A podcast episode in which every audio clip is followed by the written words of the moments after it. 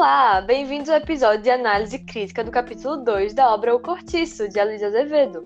Eu sou Marina Andrade e conto com a participação de Júlia Leal. Oi. Guilherme Ferreira. E aí? Paula Barcelar. Oi. E Miguel Andrade. Opa. Aqui a gente vai trazer alguns aspectos da trama, da linguagem utilizada pelo escritor e dos temas abordados, assim como nossas próprias impressões de leitura. Aproveitem! Então, é, para começar, vamos falar um pouco sobre o tempo e espaço em que a trama se passa. A obra se passa no Cortiço, no Rio de Janeiro, bairro do Botafogo meados do século XIX, pouco antes de 1888, por conta que a, a escravidão ainda não, não tinha sido abolida e tinha um negócio de abolição. Exato, a gente sabe que o movimento abolicionista começou na década de 1870, então dá para identificar que foi depois de 1870, mas antes de 1888, que é o ano da abolição. Isso. Falando um pouco dos personagens agora, é a gente consegue distinguir durante o capítulo 2, que é o nosso foco, né? Que tem alguns que vão ser mais ativos e mais participativos, então a gente pode considerá-los como principais, e outros que são mais secundários. O que é que vocês têm a falar sobre isso? Bom, entre os principais a gente tem o Miranda, o Botelho e a Estela. E de secundário tem a Zumira, o Valentim e Criados. É, mas lembrando que João Romão até chega a ser citado, mas acaba que não participa ativamente desse capítulo. Isso. E aí, se a gente for pensar na questão da classe social dos personagens, assim, meio que em uma pirâmide, é, a gente teria aí na base as pessoas que trabalham na casa do Miranda, né, que é a criadagem, né, o termo que o livro traz. Uh, acima deles a gente teria o botelho, que ele até já foi rico, né? Ele cita isso, mas ele acabou perdendo tudo e agora ele tem que morar junto com o Miranda, que é um amigo, um velho amigo dele. E ainda assim a gente tem o Miranda, né? Que ele é um comerciante e que até que ele não tinha a melhor das situações financeiras, mas ele acabou ascendendo socialmente ao casar com a Estela, né? Que junto com a Zumira, que é a filha deles, e o, o Henrique, que vem de uma família rica, vão compor aí o que seria o topo dessa pirâmide, né, de classes sociais. Sim. Até um conflito que é trazido em diversos momentos do capítulo é essa relação, né, do Miranda e da Estela e o fato dela trair o Miranda, né, e, e por isso eles vão se mudar para é, para a região do Curtiço. E tem toda essa relação de como eles se odeiam e dessa relação mesmo do de dependência entre os dois mesmo. Sim, e uma coisa interessante que até então a gente não tinha visto lá da Estela nessa relação não tinha visto ainda um motivo concreto para ela continuar casada com ele. E vai ser justamente nessa única fala que ela tem no capítulo todo que vai explicitar, assim, a interdependência dos dois, já que ela precisa de um marido para ser bem vista na sociedade e ele precisa do dinheiro dela. Pois é, e isso super se relaciona com o contexto da época, porque tem até um livro que se chama A Colônia Brasileira, Economia e Diversidade, de Sheila de Castro Faria, em que ela fala sobre esses homens que, assim, no século XIX, buscavam no casamento essa solução para essas questões ligadas a status social, né? Isso aí é inclusive uma questão que vai estar presente na produção de Machado de Assis, que já aí é um representante do realismo, né? E você vai ter contos que mostram justamente como o casamento era muitas vezes motivado por razões muito mais relacionadas a dinheiro do que pelo sentimento, assim, de fato. Exatamente. E até acaba que, assim, esse casamento, que é extremamente conflituoso, é, vai acabar gerando um conflito com a, a filha deles, que é a Zumira, porque acaba que nenhum dos dois, assim, ela acaba sendo rejeitada pelos dois, né? É como se eles carregassem o ódio que eles têm um pelo outro na filha, Zumira. Porque, por um lado, o Miranda não tem certeza se a Zumira é filha dele, e por outro, a Estela sabe que é do Miranda e por isso não gosta dela. Aham, uhum. e ainda falando sobre a Zumira, também tem a questão que é, fala um pouco sobre os pais dela e sobre essa relação conflituosa dos dois quando a gente pensa na relação da Zumira com o Valentim, que é um dos criados da casa e é, e que a Estela tem esse carinho maior, né, digamos assim, pelo Valentim. Isso causa, causa um conflito entre a Zumira e o Valentim, pelo fato de que o Valentim meio que é, assume na vida da Estela esse lugar que na verdade era para ser da Zumira, né? Ele meio que toma dela esse lugar na vida da, da Estela. Exatamente. E assim, na verdade, isso é até uma questão que vai estar por trás de um outro conflito da trama, que é essa questão entre o Valentim e o Botelho, né? Porque pelo fato do Valentim ser super protegido pela Estela, o que eu até acho um pouco suspeito, considerando que assim, o narrador falou que a Estela tinha uma afeição quase maternal pelo Henrique e, né, deu no que deu. Então até fica a dúvida assim, para qual é a verdadeira natureza dessa relação da Estela com o Valentim, mas enfim. É, pelo fato dele ser super protegido, ele sabe que ele pode fazer o que ele quiser, né? Com o Botelho, assim, irritar ele, fazer o que quiser. E o Botelho não pode fazer nada de volta, porque ele tá morando na casa de Estela e ele tem que agradar a Estela, não é? E aí esse vai ser o, o outro conflito que vai existir na trama. E quando se fala do Botelho, pelo menos na minha interpretação, eu percebi também que ali no final ele demonstrava certo interesse pelo, pelo Henrique. Sim. É, e, tipo, nessa cena, eu acho que mais importante até do que você prestar atenção no que está sendo representado, no caso, estas segundas intenções do Botelho, é você prestar atenção em como está sendo representada essa relação. Que eu diria que é uma relação conflituosa, né? Tipo, entre o Henrique e o Botelho.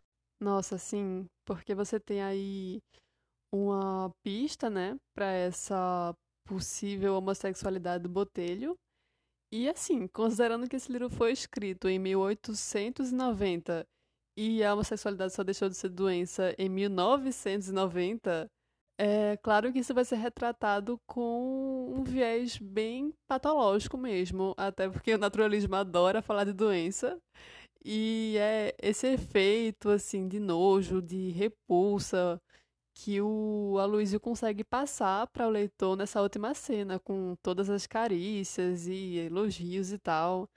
É, além de, claro, haver uma, uma pedofilia, né? O que se torna tudo ainda mais repulsivo. E lembrando também que esse é um conflito que não teve um desfecho no capítulo. Então, só nos resta esperar para ver o que acontece nos próximos capítulos, né? Isso.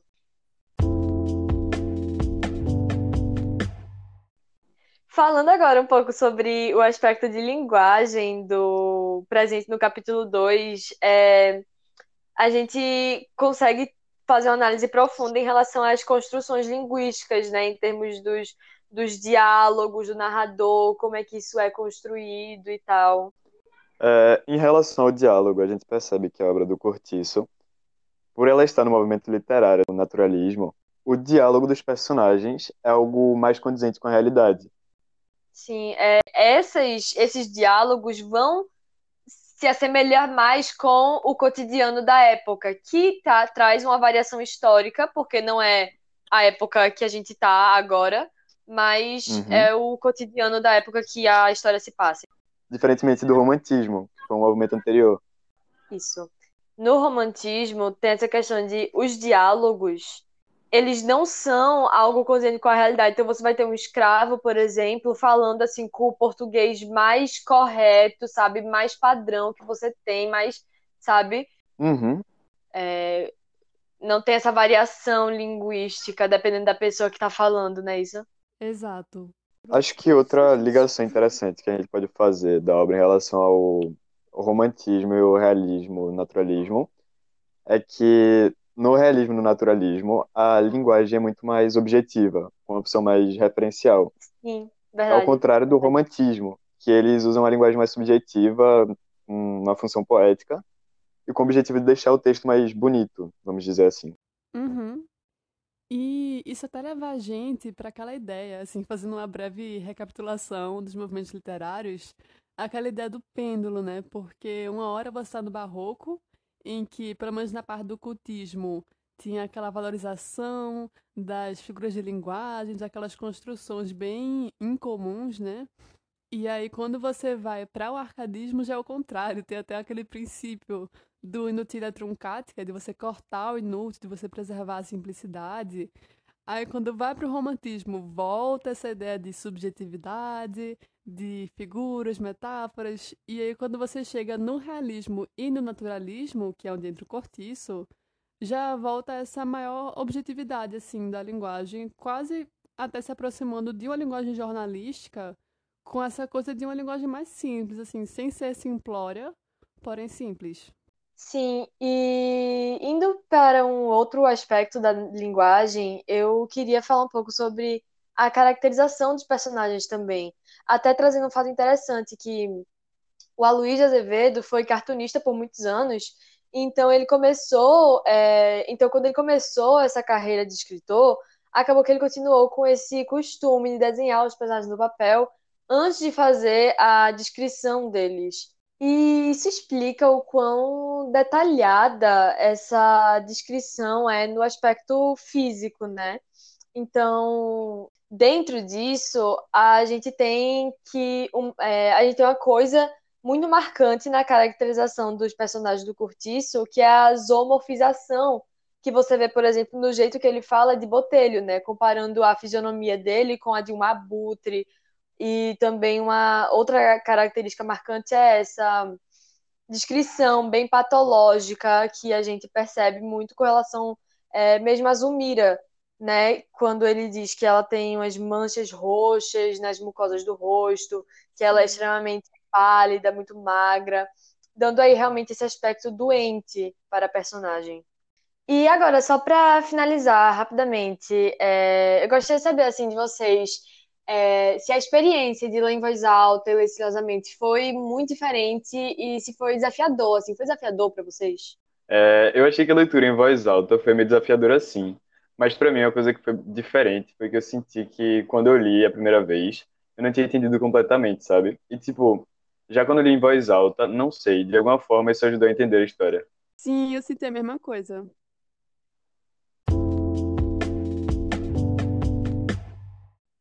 Então, os temas e situações que nos são apresentados durante a narrativa, né, o, o adultério, a pedofilia, a busca por ascensão social, né, tanto do Miranda quanto do próprio João Romão, enfim, todos, esse, todos esses aspectos é, eles são, eles mostram como os personagens de O Curtiço, na verdade, são recortes sociais, são eles não têm mais esse individualismo característico do romantismo.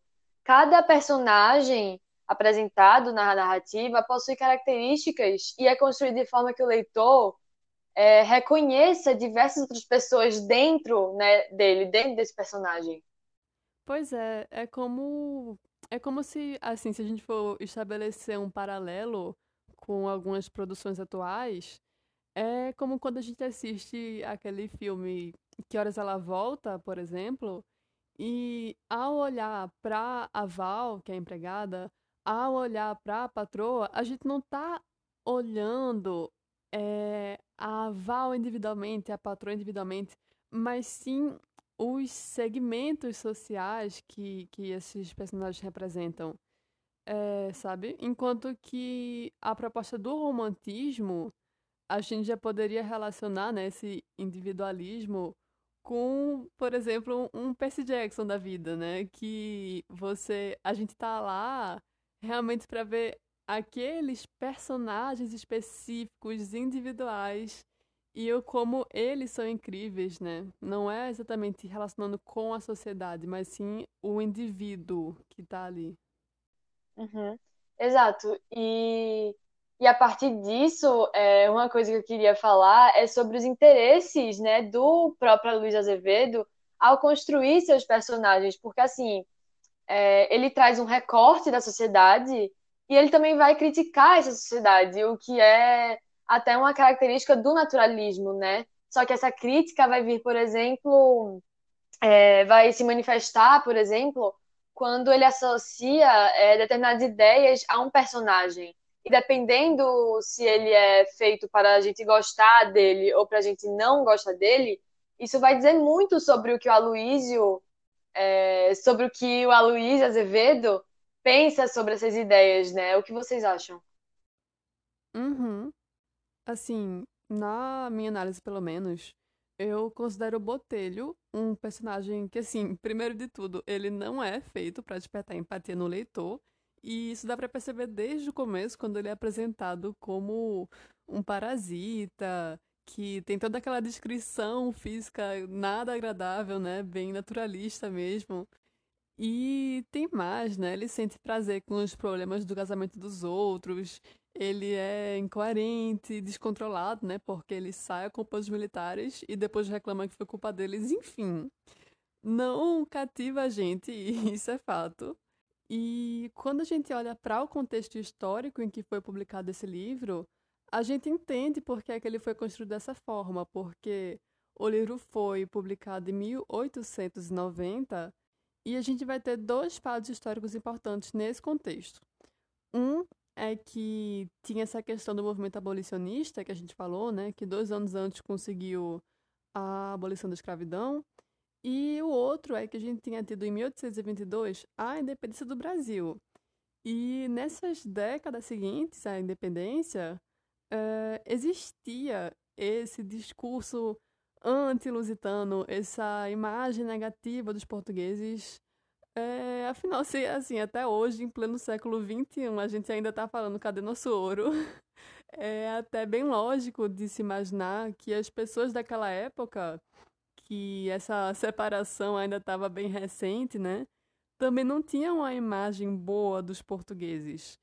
E a partir do momento em que você tem um personagem que é português, que inclusive diz que o Brasil só serve para enriquecer português, e que ainda por cima é 100% contra a abolição da escravidão, é, e ele é construído para a gente não gostar dele, uh, a partir do momento em que a gente condena ele, a gente está condenando junto todas essas ideias que estão associadas a ele. Então, com isso, o Aloysio consegue dois objetivos, porque ele tanto critica os portugueses, como também ele critica os anti-abolicionistas, o que faz sentido, visto que ele próprio era um abolicionista, né? Agora, sobre isso, só assim, um aspecto que me chamou a atenção foi que apesar do escritor ser abolicionista, em nenhum momento a escravidão é problematizada. Tipo, ele traz escravizados mas ele não mostra que isso é um problema, sabe? Pois é. Mas isso é bem diferente de Úrsula, por exemplo, em que a Maria Firmina dos Reis faz uma crítica bem explícita à escravidão, tá ligado? Uhum. Então, para finalizar, eu gostaria de perguntar é, como é que tem sido a experiência de leitura para vocês? Eu tô achando divertida. Ah, mano, no início eu achei muito monótono, é, pra mim, assim, também tá sendo um pouco monótona, mas eu tô gostando, em geral. Pois é, é, eu acho que às vezes a gente tem tido mais dificuldade pelo fato do vocabulário mesmo ser diferente, a questão da variação histórica mesmo. E então, eu tô com grandes expectativas pra trama, mas quais são as expectativas que vocês criaram para o resto da trama? Mano, sendo bem sincero assim, velho, eu espero do fundo do meu coração que o vai botar ele no queira a série com o Henrique, claro. Eu espero que descubram a relação entre Stella e Henrique e dessa vez alguém mostre que isso não é certo. É, alguém com bom que... senso, né, fala. É, e que não deve continuar. Pois é. É, de verdade, é... eu espero muitas surpresas, que nem esteve presente nesses dois primeiros capítulos que a gente leu. E eu gostaria de também ver a reação de Miranda descobrindo a relação dos dois. É, pois é, eu tô mais ansiosa mesmo pra ver como é que vai ficar a situação do Miranda e da Estela, né? Ver se eles vão acabar se separando em algum momento ou se eles vão parar de se odiar em algum ponto e tal. É, eu diria que o que eu tô querendo saber é, tipo, como vai ser o desenvolvimento da Zumira, né? Porque até agora ela não foi muito explorada, então eu vou querer ver isso.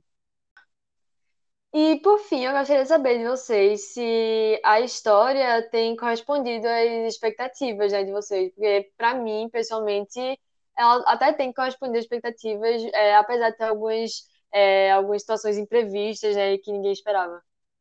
Aquele negócio lá da pedofilia, nossa, pegou de surpresa. Eu não esperava nem a pau. é verdade.